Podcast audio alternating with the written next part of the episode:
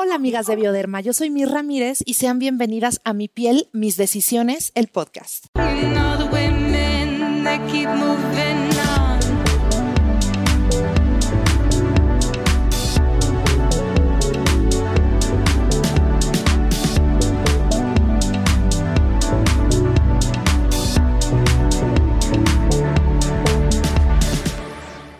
Me emociona mucho acompañarlas en un episodio más de este podcast, donde celebraremos las decisiones de todas las mujeres fanáticas de Sensibio H2O, que es la primera agua micelar del mundo que celebra 25 años desde su creación, respetando hasta las pieles más sensibles de todas las que expresamos con libertad la vida que queremos vivir.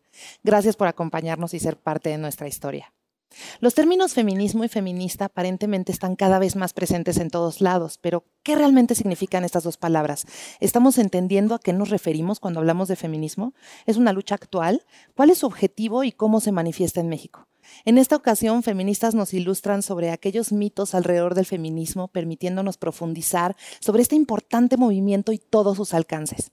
Así que recibo con mucha emoción a nuestra primera invitada, una mujer activista, feminista, ensayista, tallerista, editora y gestora cultural, Tania Tagle. Muchas gracias por acompañarnos, Tania. ¿Cómo estás? Hola, buenos días. Muchas gracias por invitarme. Nos gustaría mucho que nos ayudaras a comprender más sobre el movimiento. ¿Qué es el movimiento feminista y cuál es su lucha? Eh, el movimiento feminista, para poderlo eh, explicar, podría como que es un conjunto de teorías sociales y de prácticas políticas eh, que se oponen de alguna manera a la exclusión de la figura femenina eh, dentro de la política, la economía, la vida laboral, incluso dentro de la epistemología. Eh. entonces, este conjunto, tanto de teorías como de prácticas, pues tienen muchas salidas, eh, muchas participantes que están aportando tanto teórica como políticamente es, es un movimiento que no podemos considerar monolítico, sino absolutamente heterogéneo en este momento. Claro, o sea, hay muchísimos feminismos y todos se transforman y nos transforman como feministas. Eso es algo que entiendo que no se puede poner como que un pin, como si fuera Google Maps. Aquí está el feminismo, sino son muchas cosas. Pero para ti, ¿qué consideras que engloba definirte como feminista? Mi praxis feminista consiste más que nada en encontrar, porque todavía no podría encontrarla, este, una ética, así lo, pienso yo, eh, para actuar al respecto de mis otras compañeras y de las otras mujeres que no se anuncien como mis compañeras tampoco, y eh, también para la acción política feminista, es decir, cuando nos manifestamos, cuando este, hacemos meetings o hacemos scratches o todo eso, encontrar una manera de hacerlo cuidando siempre a las, a las otras. Em, toda mi búsqueda feminista en este momento eh, se relaciona eh, con eso. Yo creo que hace algunos años te hubiera dicho yo quiero tirar al patriarcado y combatir la desigualdad y, este, y lograr la emancipación de todas las mujeres, en este punto lo único que quiero es encontrar una forma ética de relacionarme con todas las mujeres y, de hacer una intervención política eh, en la que todas podamos sentirnos como cuidadas y contenidas y, y donde todas se sientan bienvenidas también, se me hace súper importante esa parte. Es súper bonito eso que dices, porque yo también considero que la colectivización entre mujeres es política y que la sororidad también es, un, es una postura frente al mundo, ¿no? O sea, cuando las mujeres somos sororas, a veces se, se confunde con la romantización de la sororidad, que a fuerza tenemos que ser todas amigas porque somos sororas, pero no es cierto. La sororidad es básicamente que tenemos un objetivo en común y que estamos caminando por ese objetivo juntas. Oye, ¿y por qué crees que el mundo necesite del feminismo? ¿Tú crees que el mundo necesita del feminismo? Yo creo que el mundo necesita del feminismo muchísimo y para mí el, eh, la finalidad de todo esto es que el mundo deje de necesitar del feminismo. Es decir, yo sí tengo la, si pienso en la utopía en, en el que el feminismo ya no sea necesario porque ya alcanzamos eh, la emancipación y alcanzamos una forma de organización política y social donde no exista la, la opresión eh, a raíz del género, ¿no? Pero en este momento, por supuesto que necesitamos el feminismo y lo necesitamos no solamente eh, ni como teoría ni como praxis política, sino para enfrentar muchísimas cosas eh, que están pasando en el mundo, muchísimas violencias, no solamente eh, la violencia que se ejerce contra nosotras, existen, por ejemplo, feminismos que están súper enfocados a la defensa de la tierra, a la defensa de los recursos, eh, o sea, ahorita siento yo que el feminismo es eh, el movimiento político más importante de, lo que va del siglo XXI, pero también de finales del siglo XX, y es, el que ha logrado mayores transformaciones eh, en el mundo para bien, y por supuesto que lo seguimos necesitando. Por supuesto, yo me siento súper orgullosa de pertenecer a una generación de mujeres que alzan la voz eh, y que cada que hay una marcha acá en la Ciudad de México a mí me impacta muchísimo porque cada vez hay más mujeres y mujeres diversas.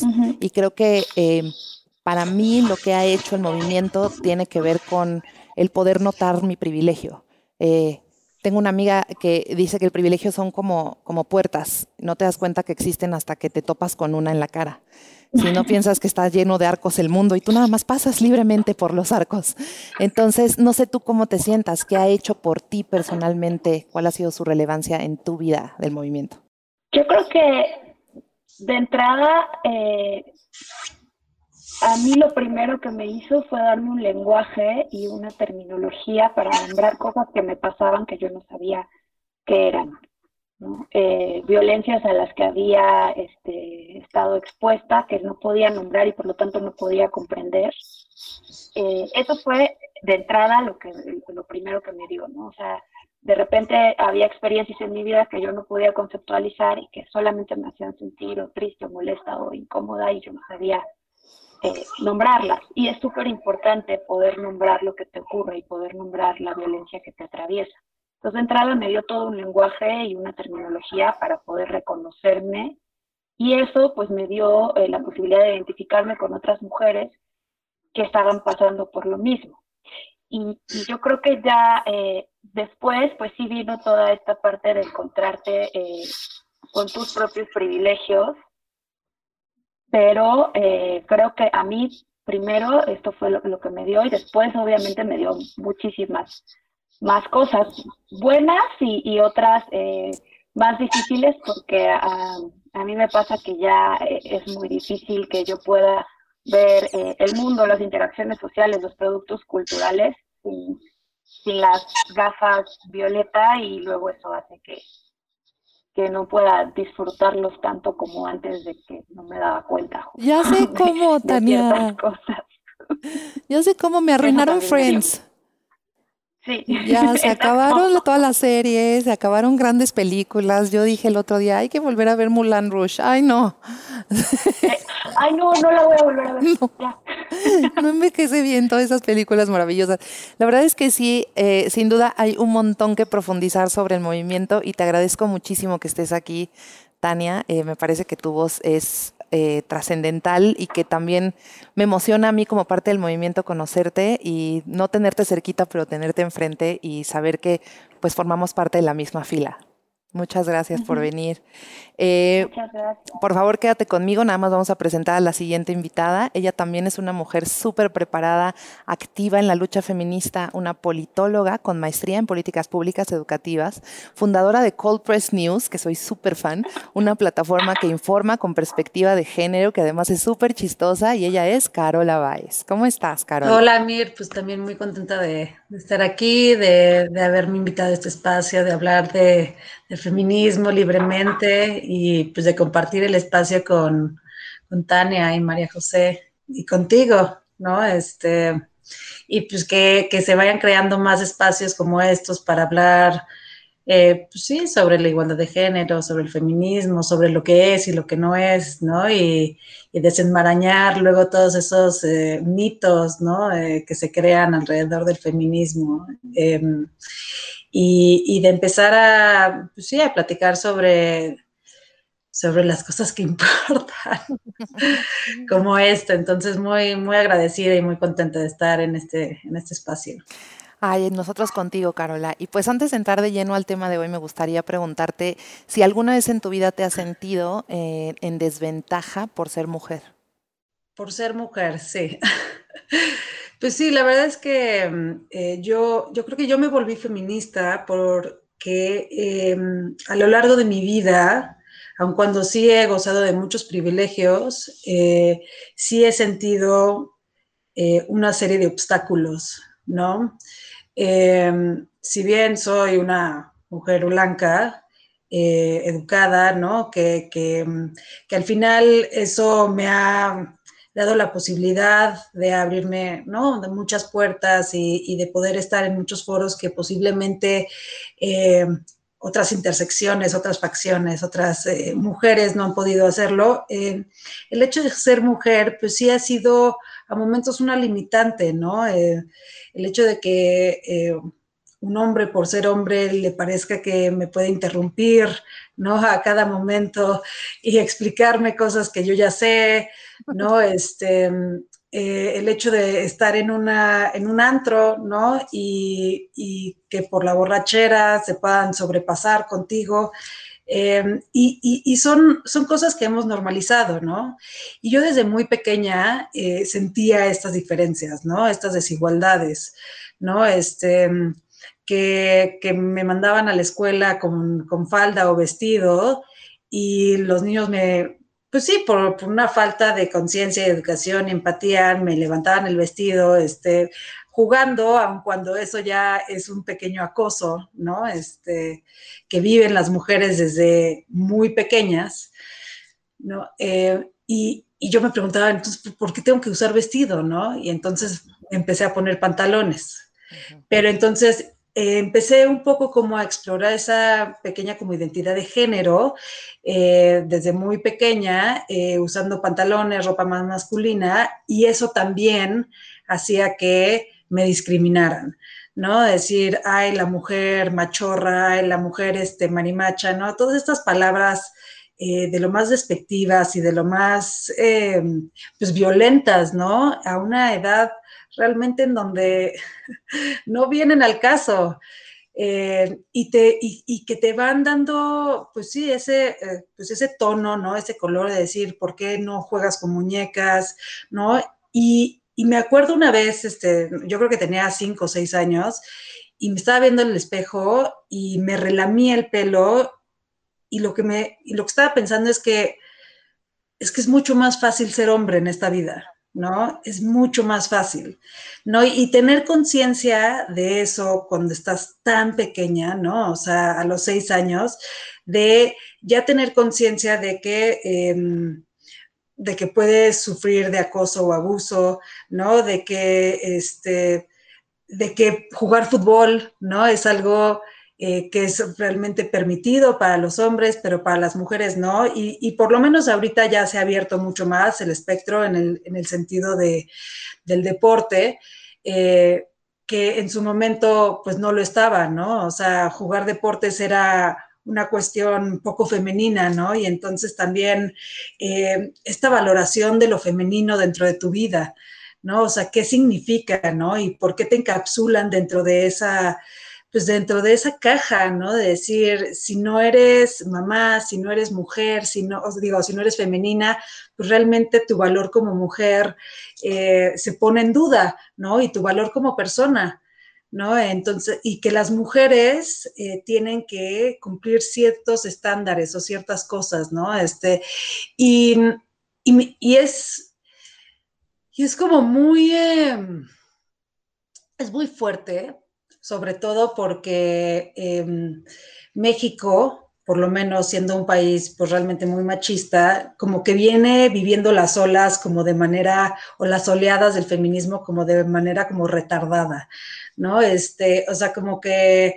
Em, no sé, en Inglaterra y Estados Unidos, eh, las mujeres empezaron a poder votar en los años 19, ¿no? 1919, 1920, por ahí, y en México no fue hasta 1953, ¿no? Y entonces como que vamos 30 años después, ¿no? O sea, y, todo este tema, por ejemplo, de la propiedad de la mujer eh, siendo cosificada, ¿no? Eh, la feminidad de la mujer, este, eh, el hecho de que la mujer tuviera que consolidar su identidad a través de la cuestión doméstica y de la crianza, esto se viene ya platicando desde hace no sé, 50, 60 años este, luchando en contra de, ¿no? Eh, en la segunda oleada en Estados Unidos, ¿no? Eh, para que las mujeres tuvieran pues mucho mayor preponderancia dentro de eh, el ámbito político y social, ¿no? Y de que su identidad no estuviera, ¿no? Totalmente vinculada a esta, este rol doméstico. Y, y en México seguimos seguimos en esa lucha, ¿no? Este, y, que no quiere decir que en otros lados no, ¿no? Pero seguimos en esa lucha, ¿no? Constante de, pues de eso, ¿no? De, de, de, sacar a la mujer de la casa. Y no es que estar en la casa sea algo negativo, claro. pero depende de si tú lo decides o no, ¿no? O si esa decisión fue hecha por ti. Entonces, eh, que, por lo general eso es lo que significa ser mujer muchas veces, ¿no? Que las, que las decisiones son tomadas por ti, ¿no? O sea, que, el hecho de que tú tengas eh, cierta biología, ¿no? O sea, cierta fisionomía o fisiología, eh, indican tu, o sea, bueno, ¿no? trazan tu destino. ¿No? Y eso es justamente lo que estamos tratando de desarraigar y, desmitificar y, cambiar, ¿no? O sea, que una cuestión totalmente biologicista no determine tu destino, ¿no? Este, y que tengas la posibilidad de decidir sobre tu cuerpo, sobre tu piel, sobre, sobre tu vida, ¿no?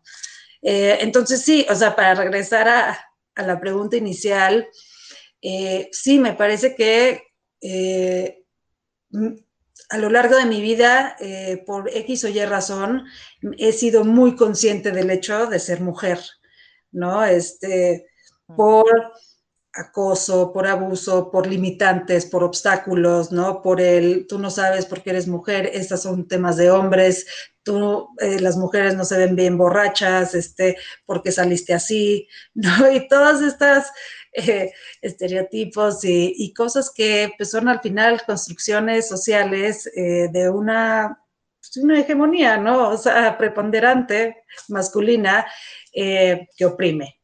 Entonces, pues yo ya no tengo ganas de estar oprimida, ¿no? Ya no, ya no estoy en eso, me gustaría ya, y, me gustaría que otras mujeres, pues cuando nazcan, tampoco tengan que tener esa conciencia de, opresión, ¿no? Entonces... Me encantó, Carola, dijiste cosas súper valiosísimas.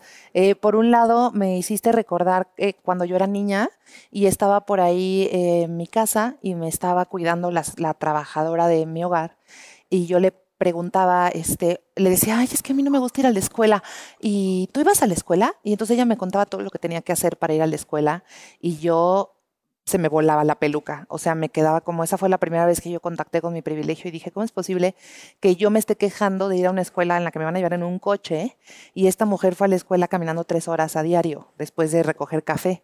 Esa fue la primera vez, ¿no? Y luego una vez me acuerdo que estaba en una clase y me empecé a sentar como, o sea, como que tenemos algo que nos dicen que siempre tenemos que estar sentadas en la orilla por si hay que servirle a alguien, por si alguien se le ofrece algo. ¿No? Entonces me decía una amiga con la que ahorita me decía, ocupa tu silla, agarra tus nalgas y mételas a tu silla, porque es tu silla y tú te la ganaste, ocúpala completa. Entonces me hace muy bonito, o sea, como rescato esto que dices, como de, claro, o sea, hay un, hay una cosa a la que a mí me gusta mucho revelarme que es el rechazo a lo femenino, que no es necesariamente culpa de alguien, o sea, no es necesariamente culpa específicamente de alguien, sino es sistémico, como que todo el tiempo están diciendo a los niños que el último que llegue es niña, que el último que llegue es maricón, que ser niña no está bien, que ser niña es más débil. Entonces a mí me pasaba lo mismo, que yo veía a las niñas y veía a los niños y decía, estoy jugando para el equipo equivocado, o sea, ¿cómo le hacemos? ¿No? Entonces, a mí me parece como súper interesante hablar en términos de si el feminismo es la misma lucha para todas las mujeres. ¿Tú qué piensas? Hay muchos feminismos, ¿no? Ahorita, como decía Tania, ¿no? Y, y sí, o sea, está, por ejemplo, el feminismo, el ecofeminismo, ¿no? Que está súper vinculado con la opresión de la tierra, ¿no? Este, con la dominación de la tierra. Está el feminismo radical, eh, que sí está mucho más vinculado con que eh, la primera opresión es el ser mujer, ¿no? Está el, feminismo anárquico, ¿no? Que tiene que ver con que el Estado es patriarcal como tal, entonces que se tiene que abolir y entonces ahí es donde vamos a poder, ¿no? Este, pues dejar de oprimirnos todos a todos, ¿no?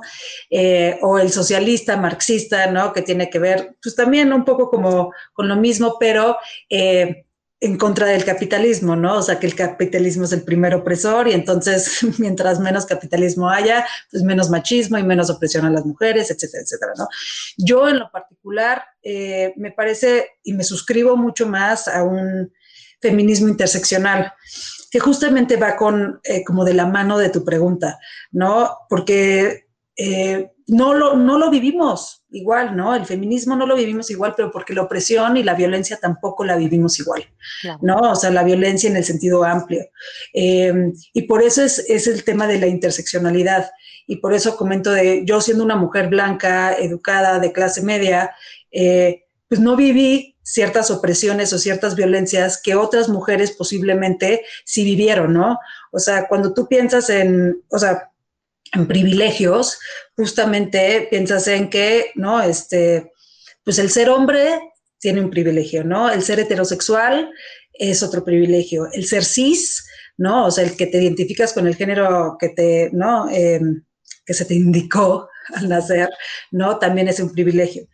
Eh, ¿no? Y entonces cuando pensamos en ser mujer, bueno, pues eso ya implica una cierta violencia, una cierta opresión por parte de la masculinidad, ¿no? Hegemónica. Y entonces, eh, pero cuando eres mujer indígena o mujer negra, eso implica aún más violencia.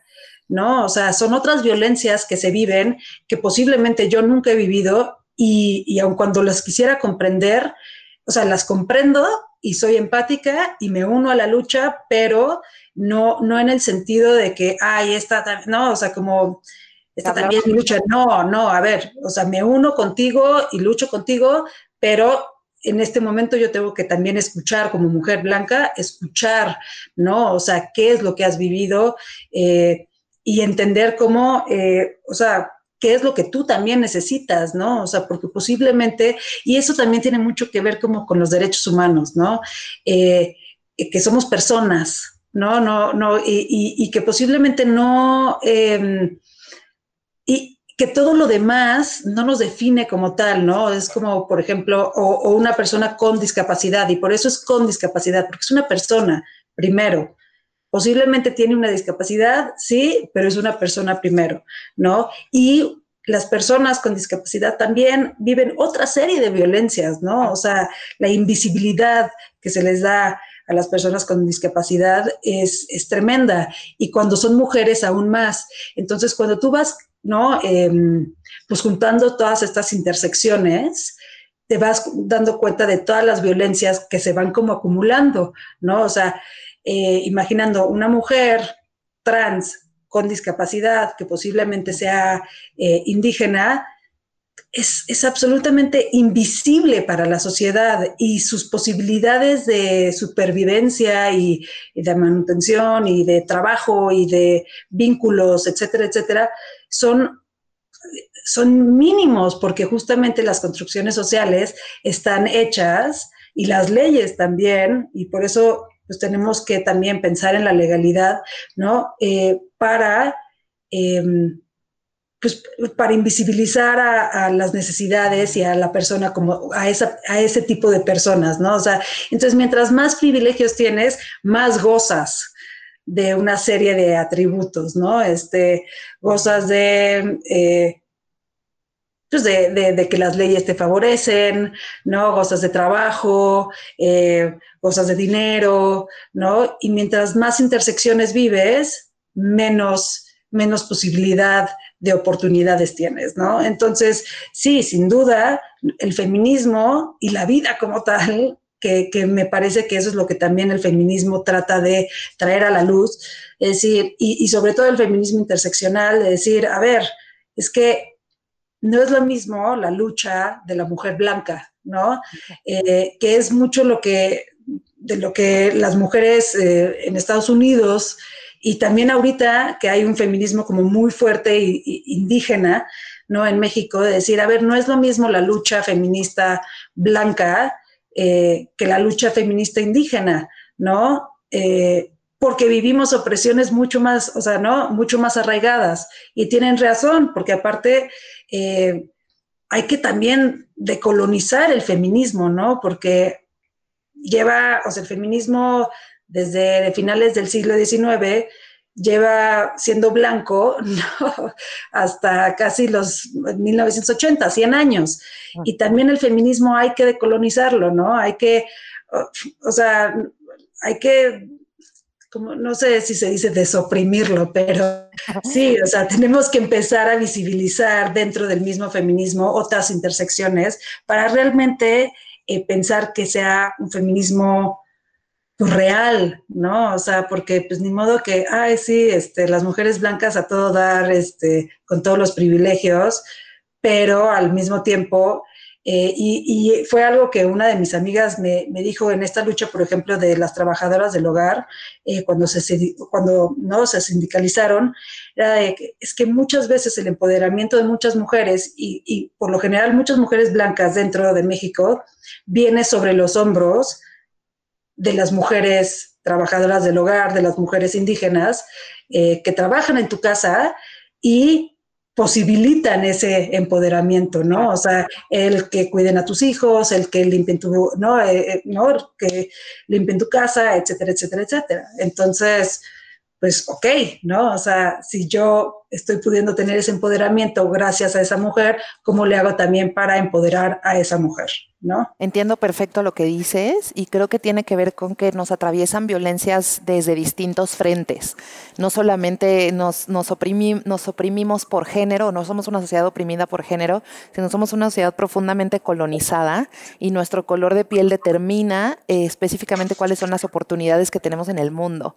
Entonces hablar de feminismo también es hablar de interseccionalidad, lo cual me parece súper valioso porque también...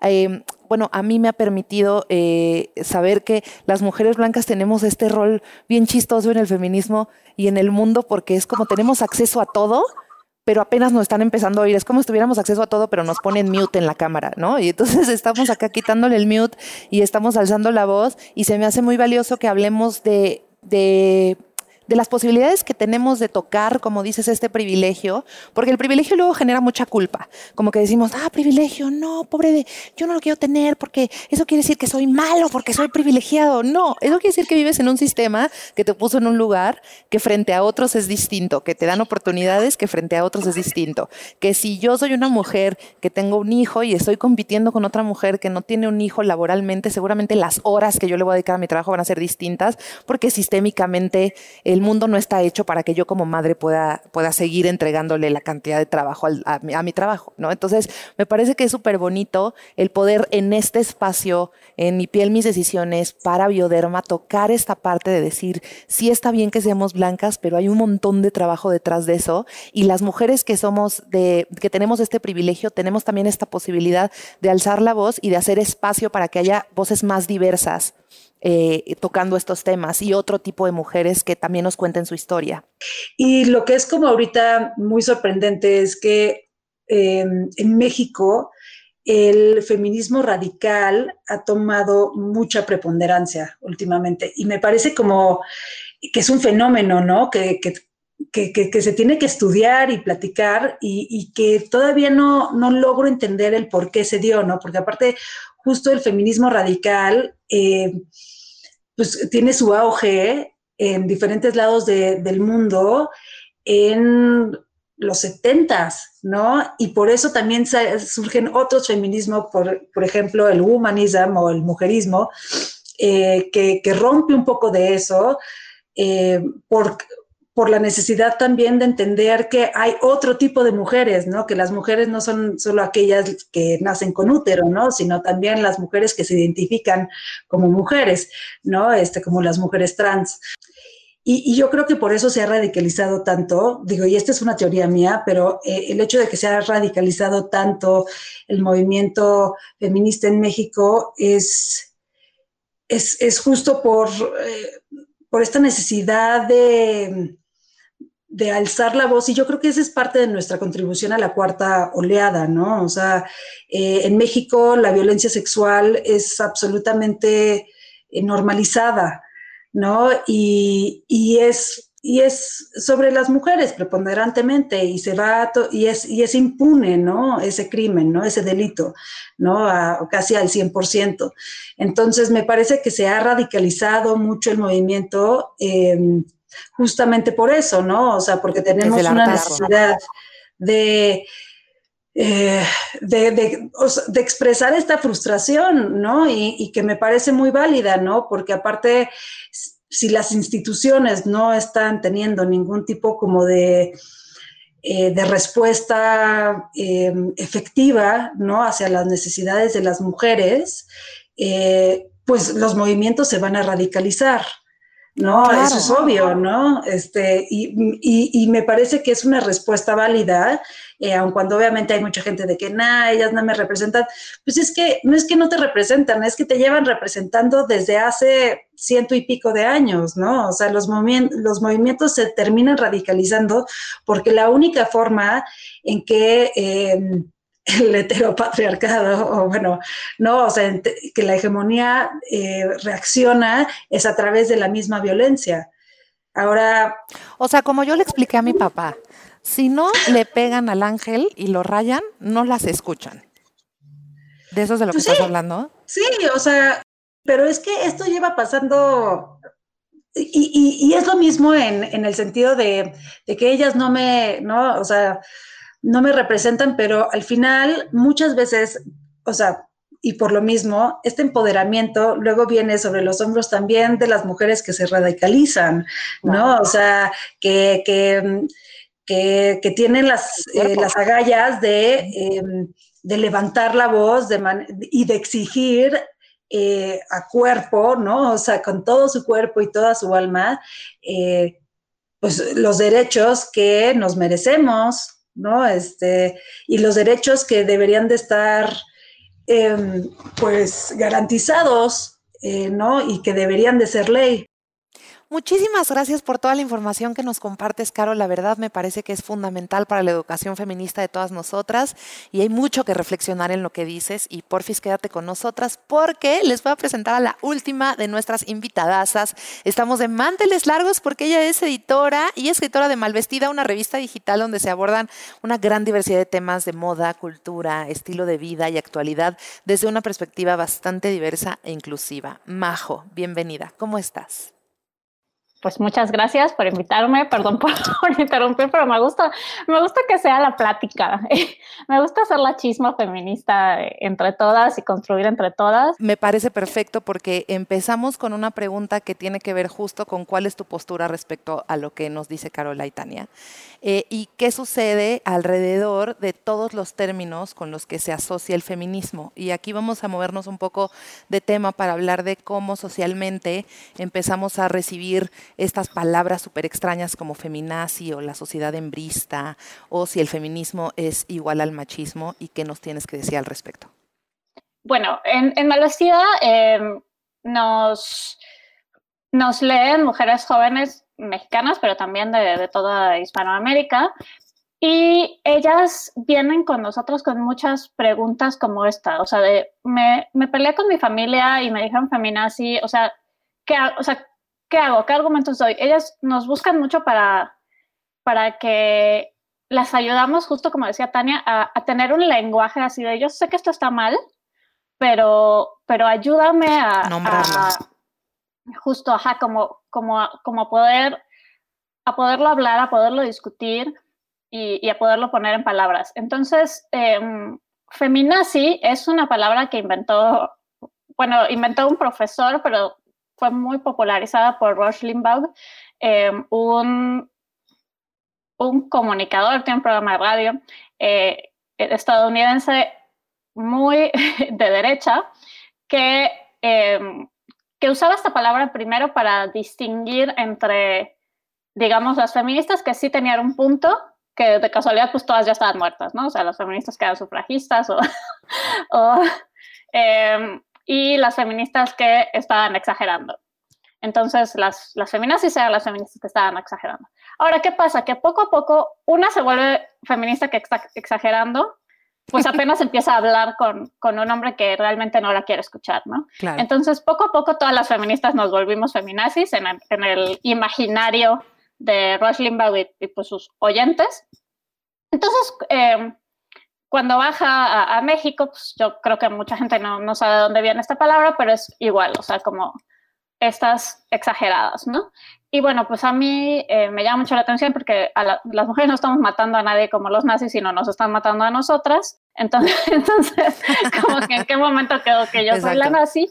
Y, em, y bueno, pues yo hice un, texto de cómo, o sea, si tú llamas feminazi a alguien, ya estás rompiendo esta, la comunicación y realmente lo que estás diciendo es que no te interesa, ¿no? Em, entonces, bueno, para, para mí y, yo creo que para la mayoría de las feministas, no es que me ofenda el término, sino me parece que pues es totalmente, o sea, es un término que viene del odio hacia las mujeres, el odio hacia las mujeres que, que hablan y que y que dicen su opinión, entonces, pues no, no me parece que, que sea, que conduzca a un diálogo. El, el, término feminazi. A menos que tengamos unos hornos con violadores y no lo hayamos dicho a nadie. Exacto. Ahí. Este. Unos trenes. Como que el, el régimen, un régimen fascista, un, régimen nacional, como el, como el nazi, realmente no tiene nada que ver con, con, con lo que buscan ninguno de los feminismos, yo diría. Em, entonces, bueno, por, ese lado, ahora, si el feminismo es igual al machismo, eh, pues justo el, como decía Tania, pues no podemos decir exactamente qué busca el feminismo, pero digamos que para decirlo eh, de, con algunas palabras, pues el feminismo busca, digamos, la libertad de todas las mujeres. Y el machismo no, y, es, y es sobre todo, perdón, es importante esta parte, el feminismo es un movimiento político. Así como es un movimiento personal eh, y social, es un movimiento político. El machismo no es un movimiento, o sea, no es una organización, es, una, es una, digamos que es, nos, ¿cómo, ¿cómo lo dirían? Es como el resultado de una sociedad que considera a los hombres superiores que a las mujeres. Entonces, pero no hay una organización, no, no, se juntan los machos como a decir así, a ver, pues esto es nuestro pliego petitorio, esto es nuestro... Entonces, o sea, realmente como que me da trabajo como que decir si es lo mismo porque son tan diferentes las dos cosas, que como que me da trabajo incluso explicar por qué son diferentes. Entonces, no es que el feminismo quiera, digamos, o sea, de hecho las mujeres o bueno, en mi feminismo yo no quiero ser ni siquiera igual, no, quiero ser superior a los hombres y ni siquiera quiero ser igual a los hombres, porque, porque los hombres tienen también unos mandatos que no me interesan. Claro. O sea, yo no quiero... No poder Quiero, eh, los mandatos que tienen los hombres de violencia y, sobre eh, sus sentimientos y sobre... Entonces, más bien, yo quiero un nuevo sistema en el que todas las personas podamos ser más libres. Entonces, esto que dicen que no, es que las mujeres ahora, ellas, o sea, como que quieren acabar con el machismo y ser, y ahora ellas van a ser como los machos. No, o sea, justo ni siquiera quiero ser como tú, quiero que todos seamos diferentes. Claro, me encanta esa respuesta porque también entiendo que hay una parte muy primal en todos nosotros que somos este, pues changuitos, ¿no? Que eh, muchas veces replicamos. Eh, replicamos el, el, poder. Entonces creo que es importante que hablemos de feminismos también en términos de que que a lo mejor parece una pregunta súper simplista, cuáles son las diferencias entre los nazis y las feministas, pero si se está utilizando eh, y, son algo tan diametralmente opuesto, porque básicamente pues el fascismo se trataba de oprimir absolutamente todo lo que fuera distinto y el feminismo se trata de buscar, como dices, la libertad de todas las mujeres, el poderlo nombrar, como nos decía Tania, el poder nombrar esta violencia al que también somos sujetas cuando alzamos la voz. Eh, el poder nombrar también nuestras diferencias sin un juicio, ¿no? Eh, un poco como decía Carola, existen un montón de feminismos, no todos los comprendo, pero sí sé por qué están ahí. Eh, y eso me lleva a la siguiente pregunta, como que de alguna manera yo cuando me empecé a identificar como feminista, pues fue como una salida del closet eh, conmigo misma, ¿no? Entonces me empecé a ver en el espejo y dije, ¿y entonces ahora qué? Ya no puedo usar lipstick. Este, estoy siendo hija del patriarcado si me pongo rímel, pero y si me gusta ponerme rímel, tengo o no tengo derecho tengo, de tener pelos en la axila, este, ¿dónde me paro respecto a estos temas? Y a mí me interesa mucho eh, hablar de esto contigo porque pues al final mal vestida trata estos temas de maquillaje, abordan temas de cuidado de la piel, de moda, todas estas son referencias. Y a mí me da mucha paz saber que también se vale seguirme identificando con todas estas aristas, que me siguen gustando los zapatos bonitos, con todas estas aristas que nos puso el patriarcado eh, y saber que dentro de mí, adentro de mí hay un discurso que es inamovible e inapelable. ¿Tú qué sientes?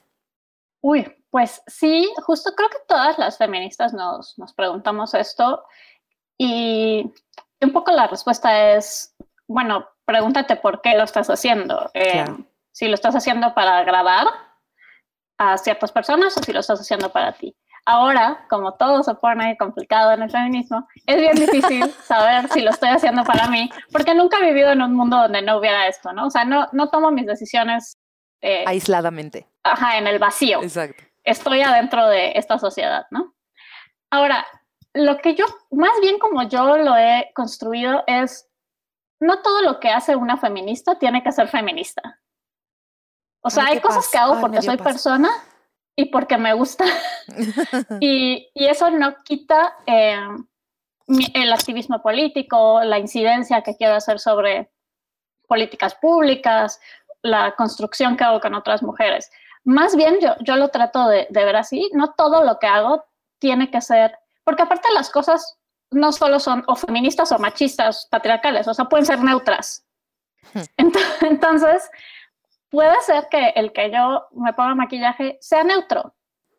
Ahora, eh, por ejemplo, en Team Malvestida hemos hablado mucho de los pelos, de los vellos, eh, todas somos Team Bellos, pero pues es interesante, ¿no? Porque luego, pues no te rasuras los vellos de la axila o de, o de, o de las piernas, pero sí te rasuras, no, no sé, te quitas las, te sacas la ceja, te rasuras el bigotito tal vez. o sea, como que es ir tomando lo que te haga más bien, como que justo como tú vas a ser una mejor feminista, tal vez, o vas a ser, vas a servir más al movimiento, mientras tú más cómoda estés contigo, mientras tú más te conozcas a ti misma y mientras tú más vayas tomando las decisiones con las que te sientas mejor. Entonces, que eso no, o sea, a eso voy, eso no necesariamente, uy, es súper feminista, eh, maquillarme, ¿no? Pero puede ser neutral o puede ser algo que me hace sentir bien y que por lo tanto me hace salir a la calle lista para estar con mis hermanas, con mis compañeras de lucha.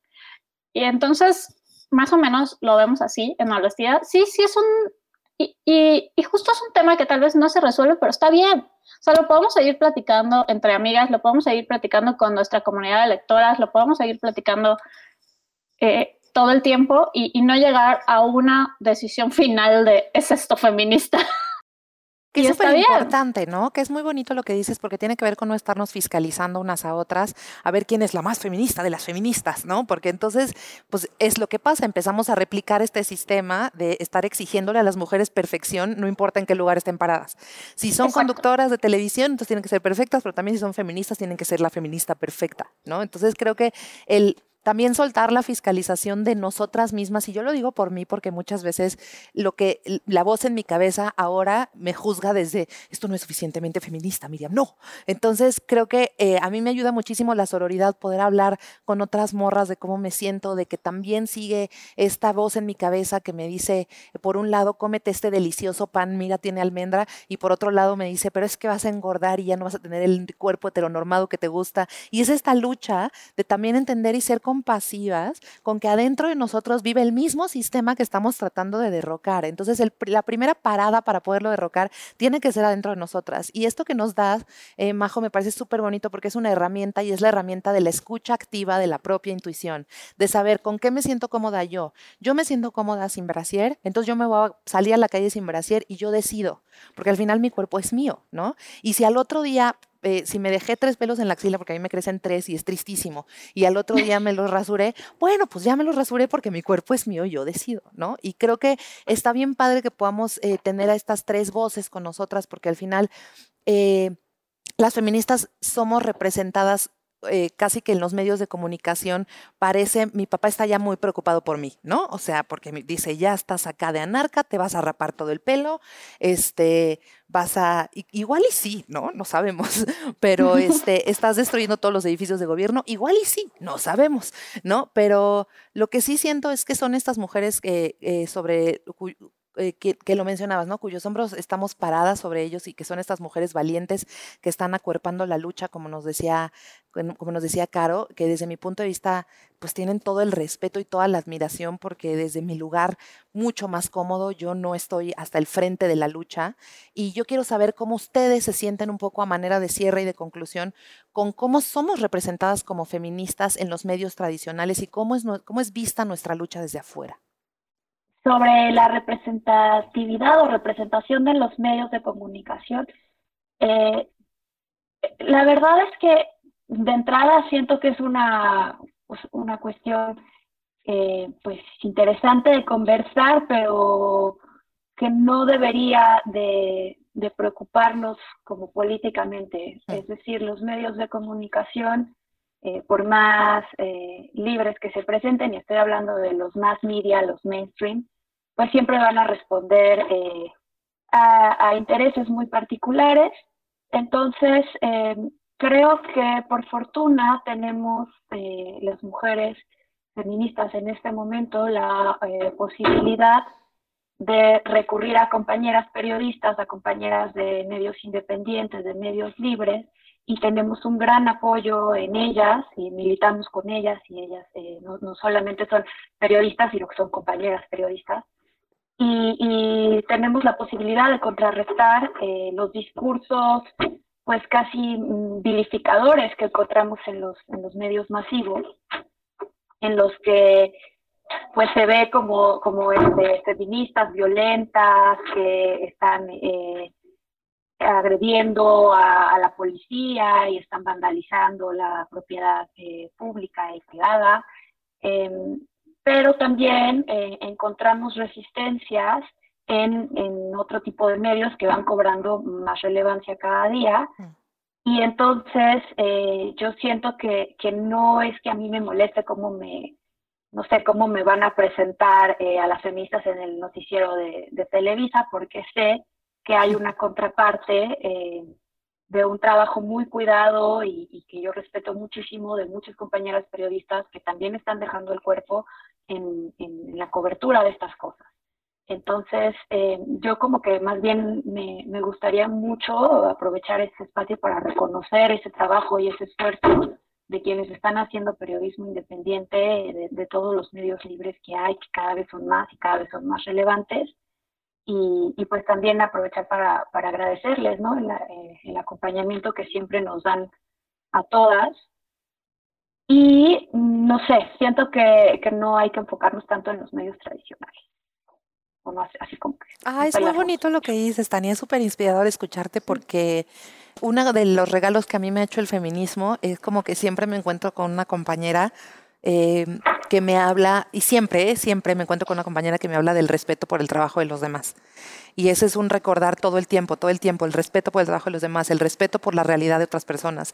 Eh, y eso a mí pues me llena de compasión y de alegría y creo que pues justo son, o sea, la empatía, eh, e, esta posibilidad de, mover de, del desdén a la gratitud, eh, pues es una cosa que a mí me, sigue moviendo hacia el feminismo porque siento que es un movimiento de amor y que sin importar cuán enojadas estemos y cuánto derecho tengamos de estar enojadas todas juntas, cuando yo me metí a la toma de la CNDH en la Antigrita y estuve adentro, tuve oportunidad de estar adentro con las chavas, son amorosísimas, todas son nos abrazábamos en la pandemia. ¿Nos podemos abrazar? Sí, nos abrazamos y llorábamos todas.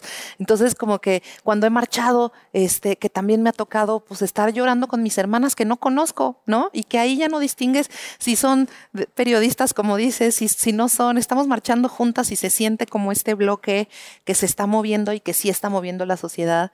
Y me siento yo personalmente súper inspirada de, de poder platicar con ustedes tres, a quienes admiro muchísimo y por cuya labor estoy súper agradecida. Nos sé si, si Majo Caro tienen algo que agregar antes de que cerremos.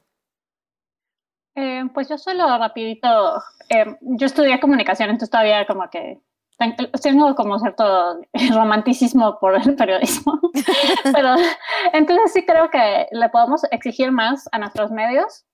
Eh, sí creo que puede haber eh, protocolos de, por ejemplo, o sea, creo mucho en que, por ejemplo, no se deben publicar tweets de personas que no son, eh, que, que, no, que no son figuras públicas. Se hace mucho notas de tweets eso a mí me parece que pone en mucho peligro a compañeros feministas.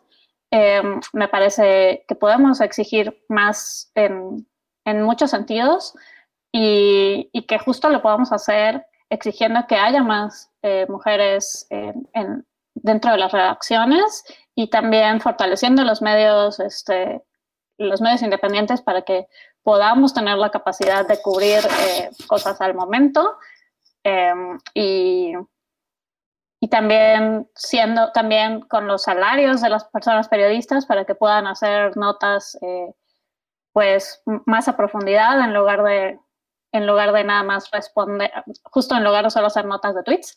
Y, y bueno y sí lo que decías también regresando a que a mí me gusta hacer mi trabajo desde la rabia sí pero también desde el, el entusiasmo en lugar de quejarme de lo que hacen los hombres poder tener un entusiasmo por lo que hacemos nosotras y presentarlo desde ahí. Me gusta hacer mi trabajo desde ese entusiasmo de, encontrarnos y estar juntas.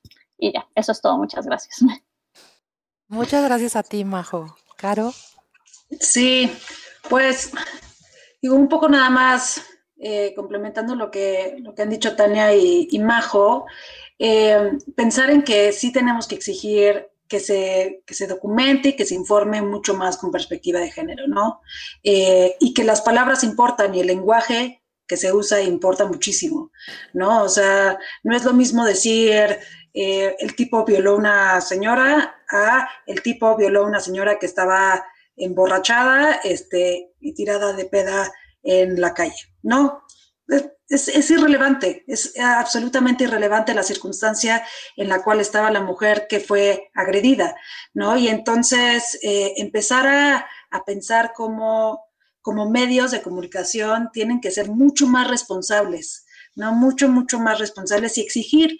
Y en ese sentido también, incluso hasta castigar, ¿no? Eh, eh, y en el sentido, o sea, no, no, no, en sentido absolutamente punitivo, sino castigar. Vamos por los eh, hornos. En el sentido de cómo consumimos contenido nosotras y nosotros y nosotres, ¿no? En el sentido, o sea, decir, bueno, si X o Y eh, medio digital o medio tradicional está eh, promoviendo cierta violencia contra las mujeres, pues lo voy a dejar de consumir, ¿no? Y en, ese, eh, en esa responsabilidad de contenido, pues también nos cuidamos a nosotras mismas, ¿no? Y a nosotros. Em, es decir, voy a empezar a consumir de manera responsable las películas que vemos, ¿no? Eh, el contenido que, leemos, que consumimos, ¿no? Para darle también más voz y más importancia a esos medios de comunicación, como por ejemplo informales o como por ejemplo eh, mal vestido, ¿no? O Culpes News, ¿no? O sea, que estamos tratando de hacer algo eh, justamente para, pues sí, pues eh, darle voz a, otras intersecciones, ¿no? A otras personas y, también dar una perspectiva eh, de lo cual, o sea, de, cómo nos gustaría ver el mundo también, ¿no? Que un poco de eso se trata nuestros, nuestros medios de comunicación, ¿no? Poder reflejar un mundo en donde pues, en donde el feminismo sea preponderante, ¿no? En donde eh, haya más igualdad, en donde este, podamos ser quienes queremos ser, en donde se... Em, en donde se, se, representen todas las identidades sexuales y de género, ¿no? Y, que no solamente haya una, una hegemonía, ¿no? Entonces, como que creo que también, digo, obviamente el tema de la comunicación es ida y vuelta, ¿no? Este, al final eh, hay un consumidor y alguien que, lo está produciendo, ¿no? Y, entonces creo que también, eh, pues ahora en, el, en, la era de la digitalidad, ¿no? O sea, de la, de la virtualidad, tenemos muchas, o sea, pues tenemos una serie de, mm, de, medios de comunicación a nuestro alcance, ¿no?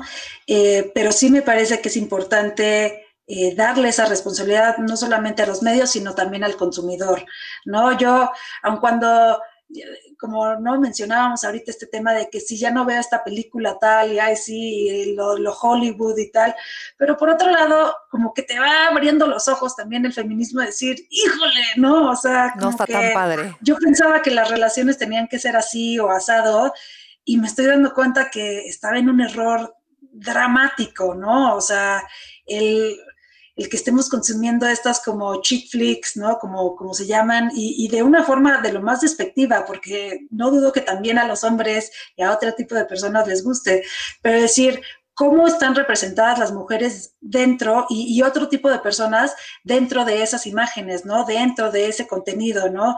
Eh, en el sentido, por ejemplo, también que... Eh, los, eh, las personas homosexuales, las personas gays, son como los llaveritos de las mujeres, ¿no? O sea, ay, mi mejor amigo gay, ay, no te preocupes porque es gay. A ver, eh, eh, no tiene sentido eso, ¿no? No tiene sentido que, que estemos diciendo si una persona es gay o no, ¿no? Y entonces, ¿cómo también consumes ¿no? Contenido, eh, y, también esto aplica mucho en el sentido pornográfico, ¿no? Que no esté cosificando constantemente a las personas, que no esté cosificando a las mujeres, que las mujeres no solamente sean objetos de deseo, ¿no? Y de placer, sino que también sean eh, personas que puedan disfrutar del placer, ¿no? Eh, y, lo mismo para, para, otras intersecciones, ¿no? O sea, que las mujeres em, no, o sea, como que nos encantaba esta película y, con esto voy a terminar como The Help, ¿no? O sea, de la ayuda.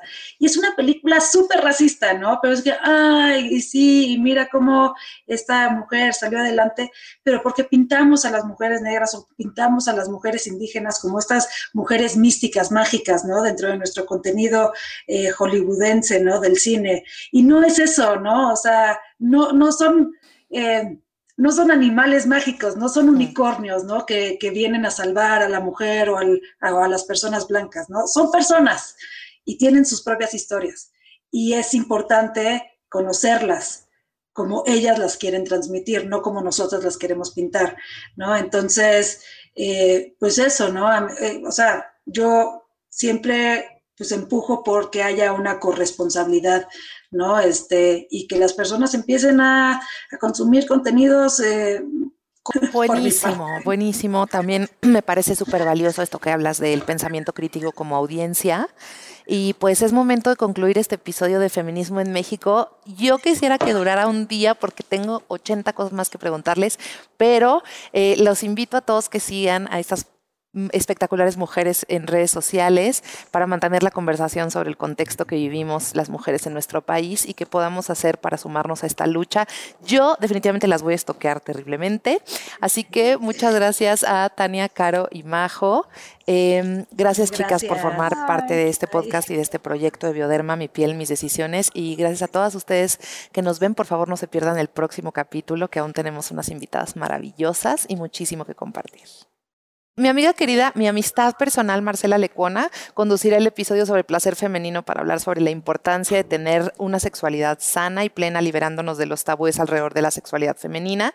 No se lo pierdan en Spotify y suscríbanse ya al canal de YouTube de Bioderma México. No sé qué están esperando. Yo soy Mi Ramírez. También sigan en mis redes sociales. Nos vemos pronto en Mi piel, mis decisiones, el podcast.